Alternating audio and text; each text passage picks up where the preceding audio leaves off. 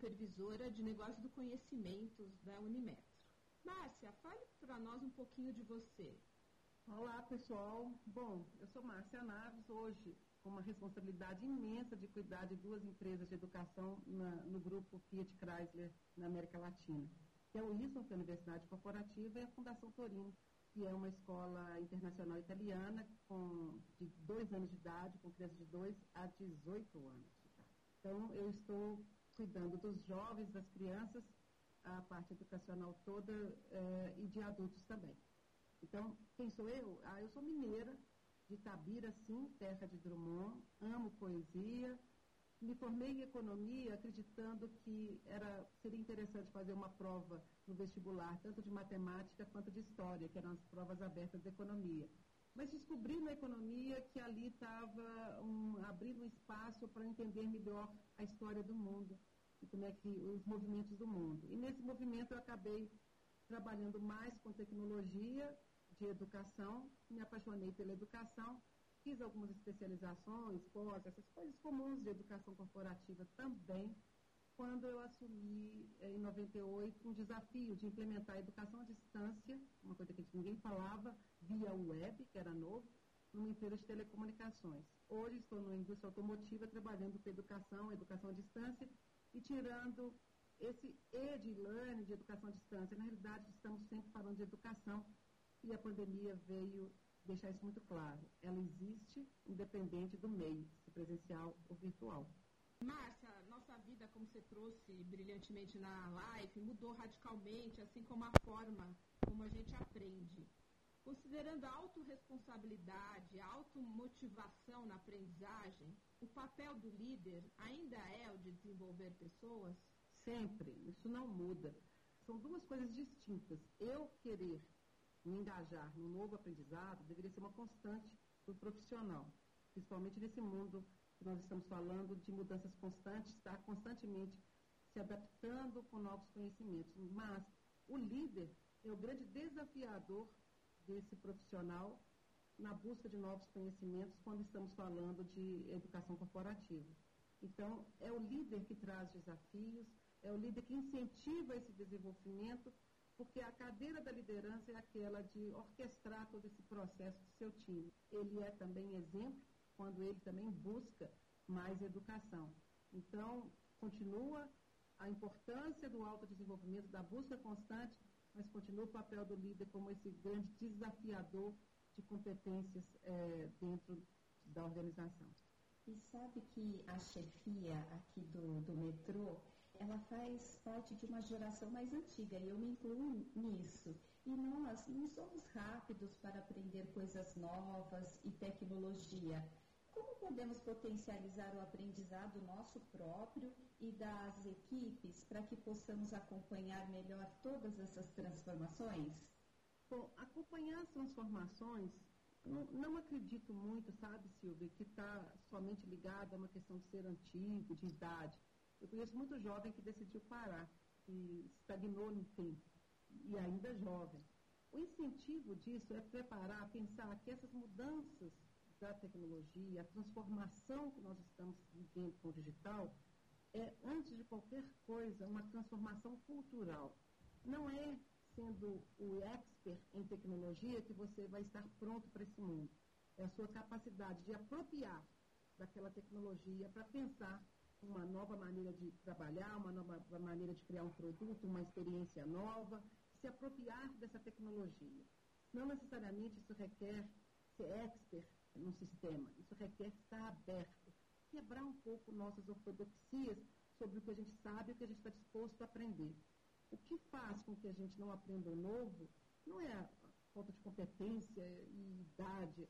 O que faz é o nosso modelo mental de que a gente parou que a gente não tem mais o que aprender. E eu brinco quando isso acontecer, é melhor a gente se enterrar. E eu conheço jovens assim. Então, independente da idade, independente do tempo de empresa, lembre-se, é sempre tempo de aprender. Se a gente começar a encarar as coisas como um novo, esse óculos novo do experimentar, de pensar que você pode ser um aprendiz e que errar faz parte do processo de aprendizado, acho que você pode, principalmente como líder, levar isso até essa discussão para o time. Por que não, vamos lá, pensar numa solução juntos? Como eu posso me apropriar melhor disso? Assim eu penso, Silvia. A gente acaba entendendo que as máquinas e os homens, né, estão chegando um momento, e até se você citou isso na sua palestra, que a gente está tá, tá a ponto de virar quase que o mesmo indivíduo, quase que né, fazer uma junção aí com todo esse movimento que a gente está vivendo.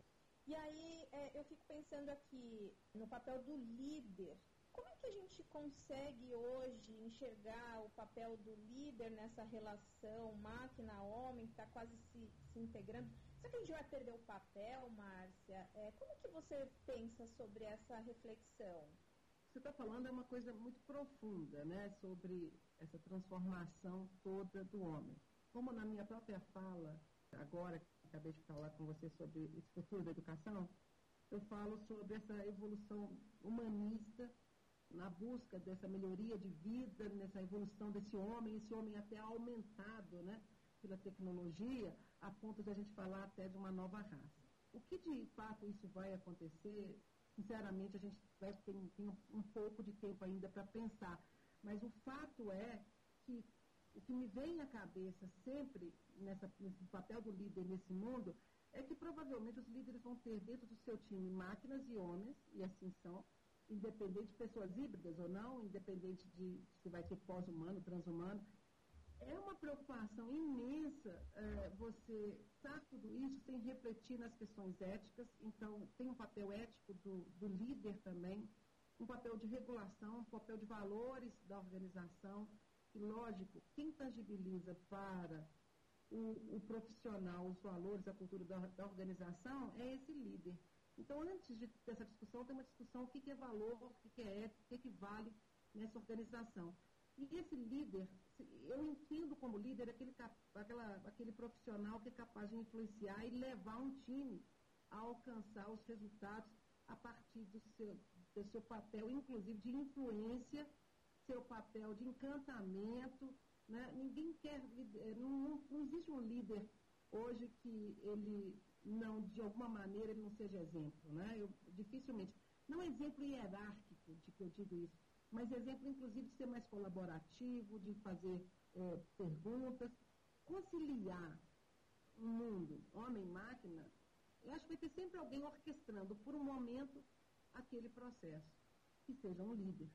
Talvez quando a gente fala dos novos modelos de organização, que a gente vê hoje, modelos por squads, e a gente trabalha tanto isso, de alguma maneira a gente está tentando trazer o modelo transdisciplinar para uma tomada de decisão menor do que a organização tem hoje, que ela é mais dividida hoje em clusters de engenharia, finanças. E o que, que são esses clusters menores desses squads? São tomadas de decisão a partir do menor ainda, de atividades menores ainda. Se nessa atividade, de alguma maneira, eu preciso de alguém para orquestrar, seja líder do produto, líder daquela sensação, e vai trabalhar cada vez mais com tecnologia. Bom, vai ser um líder capaz de, de conciliar homem e máquina, sim. É um líder capaz de gerar performances maiores, com certeza. Mas de tudo, é um líder que vai estar ali autêntico, comunicando. Esse é um líder de 2, é um líder de futuro, né? E você chegou a comentar também sobre o uso do, do novo óculos, né? Você acredita que esse novo líder também, que, que com a evolução do mundo e do homem, das máquinas, ele, ele também vai ter que ter um novo óculos, um novo olhar, né? Como todos, né? No, aí transcende ao líder essa necessidade. Nosso modelo mental é muito hierárquico, né? O líder é um modelo, não, não é exemplo, ele é modelo, ele é um modelo a ser seguido. E é muito comum líderes contratarem pessoas iguais a ele, né? Então, esse líder, ele, trabalhava com o conceito de padrão hierárquico disciplinado, é o famoso líder comando e controle. Esse líder, a gente está claro, ele teve muita dificuldade na pandemia, porque quem estava em home office, ele queria controlar. Ele já não estava mais com aquela pessoa ali do lado para ele poder até fazer por ela, né? É um líder, às vezes, que acha que o papel de liderança é técnico, o papel da liderança é, antes de tudo, adaptativo, né? É, os nossos problemas, grande parte dos problemas que o líder encara hoje dentro de uma organização tem a ver com as questões adaptativas. Os técnicos são resolvidos com um profissional, um ex, mas integrar pessoas, conciliar desafios, trabalhar nos paradoxos do culto do longo prazo, trazer todos para a mesa, ter várias opiniões desse mundo complexo, como eu falei, vários pontos de vista, conciliar tudo isso, isso ainda é papel do líder, desse grande orquestrador. É como se a gente estivesse vivendo uma, uma orquestra, uma banda de jazz, onde de alguma maneira todos nós, o jazz é bacana porque tem o improviso, né? Mas o improviso requer tanta competência, mas tem sempre alguém que vai liderar aquela, aquele momento daquela banda, né? Márcia, você tem uma experiência riquíssima aí na, na ISBOR, né? Com mudança de modelo mental, transformação digital, inovação. Eu queria que você, se possível, você trouxesse alguns exemplos eh, de ações que vocês realizaram que exemplificam essa mudança do foco no humano, né? De, essa, essa priorização do foco no, no humano nas áreas de negócio.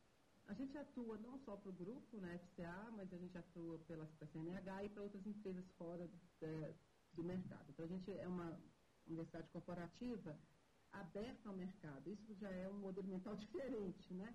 É, a gente tem trazido, já trouxe é, várias reflexões, eu não esqueço uma que a gente trouxe na época, de um, já tem uns anos isso, mas me marcou, ou talvez, tem tanta né, que a gente vai, mas essa me marcou.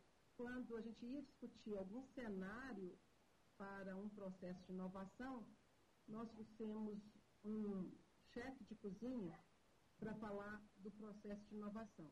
A ideia naquele momento era que depois a gente ia trazer uma metodologia onde as pessoas teriam que atuar num projeto específico.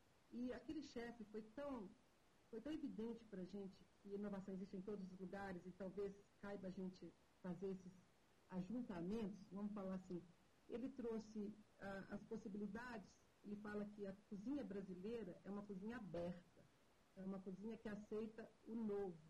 Então, você vai comer uma comida japonesa no Brasil, um sushi, a gente coloca até requeijão no sushi, não é isso? Ele brinca assim, você vai para uma cozinha francesa, ela é mais fechada. Então, nós, ele quis dizer naquele momento que ele estava mais aberto à inovação, inclusive sobre experimentar novos sabores ou usar na cozinha, né? E ele falava dessa característica nossa, talvez muito fértil para essa Terra 2, que é um modelo mais aberto, mais aberto ao criativo, às conexões. Não necessariamente a gente vai conseguir inovar a partir daí, porque eu estou falando também de um país que deixou a desejar em termos de investimento em educação. Mas essa abertura de modelos mentais nossa, trabalhando que depende do homem o desejo de imaginar. A imaginação é do homem, o sonho é do homem, gente. A gente trabalha muito com a técnica na organização, mas para mudar a, o, o processo, para pensar no novo ambiente, é do humano. Então, aquele dia, esse chefe de cozinha, ele trouxe para a gente, falando assim, em todos os locais, de alguma maneira, existe é, esse espaço necessário de criação do humano nesse processo. E foi interessante que foi um dia que nós logo depois degustamos aquela comida super diferente, era um sushi com couve, né? Couve é uma verdura bem mineira, e algumas misturas inusitadas que foram criadas ali, mostrando a potencialidade de falar sobre isso. E depois fosse uma, um repertório mais técnico para o tema de inovação, e depois as pessoas tiveram que criar. Nós até medimos em pesquisa naquele, naquele período a, quando a gente trazia essa, esse tipo de experiência fazia com que as pessoas, de alguma maneira, se sentissem mais empoderadas. Então, a impressão que eu tenho é que o humano seria aquele momento onde que a gente, de alguma maneira, lembrasse o outro que a resposta está dentro dele, que eu preciso fazer perguntas, eu preciso levá-lo. Pergunta não necessariamente é uma pergunta literal, né? Eu posso colocar numa experiência que gere tanta dúvida, gere tanta reflexão. Isso é uma pergunta, né? Que faça com que ele pense. E isso, gente, não é da máquina. O que a gente não explica não é da máquina, é do homem. Então, o humano é que traz essas indagações, o humano é que traz essas reflexões sobre pensar novos cenários, pensar novas possibilidades, pensar, imaginar, criar, muitas vezes sonhar. Não sei se eu consegui te responder, Lenis. É, foi Silvia, Lenis, que falou. Foi eu, foi ótimo, Márcia. Bem inspiradora. A Silvia quer fazer uma pergunta agora. Eu fiquei, eu fiquei viajando aqui na sua experiência, viu, Márcia? E fiquei imaginando É verdade. Quanta é, é, multicultura que a gente tem aqui dentro, o quanto a gente usa, o quanto o nosso carnaval é rico. Você trouxe agora o exemplo aí da, da comida e você mesmo trouxe a questão, mas falta aí a, o quesito educação, né? O quanto também para a gente poder criar e inovar, a gente precisa ter curiosidade e interesse em aprender. E indo nessa linha, eu gostaria que você deixasse uma pergunta para a nossa chefia que está acompanhando esse podcast. O quanto tenho refletido sobre o meu caminho, sobre quem eu sou, para poder liderar o outro. O quanto, de fato, eu me conheço e o quanto isso é importante para liderar o outro. Eu fiquei pensando o seguinte, para a gente se conhecer, eu eu tô né, nessa busca, né? Então tenho procurado meditar, faço terapia, tenho procurado também variar um pouco das questões, ouvido mais as pessoas. Você conhece alguma outra forma da gente fazer essa viagem para dentro da gente? A gente poderia citar várias, como você citou, mas eu acho que é fundamental as pessoas entenderem qual é essa viagem e como elas querem ir. Tem um grupo de amigas que elas, alguma falou assim comigo, olha, eu tenho de fato meditado bastante. A outra falou assim, a minha meditação é a música. A outra falou assim, a minha meditação é a dança. Então eu acredito que cada um tenha esse espaço de, de flow, né? O Mihaly falava tanto, né? De presença, de flow.